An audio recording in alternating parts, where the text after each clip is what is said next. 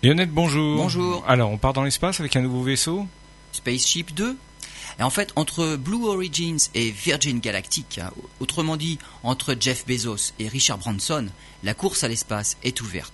Ce sera à celui qui pourra proposer des vols suborbitaux le, au premier des touristes, et en fait le proposer le premier à tous les touristes.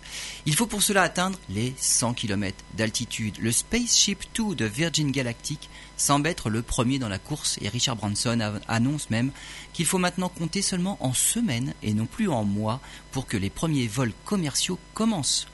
Il sera d'ailleurs lui-même à bord de son avion dans quelques mois. Le prix du billet s'élève pour l'instant à 250 000 dollars.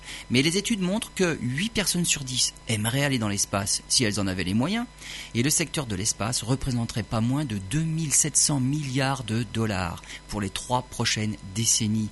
Avec cet engouement, le prix des billets pourrait baisser jusqu'à 40 000 à 50 000 dollars dans les prochaines décennies.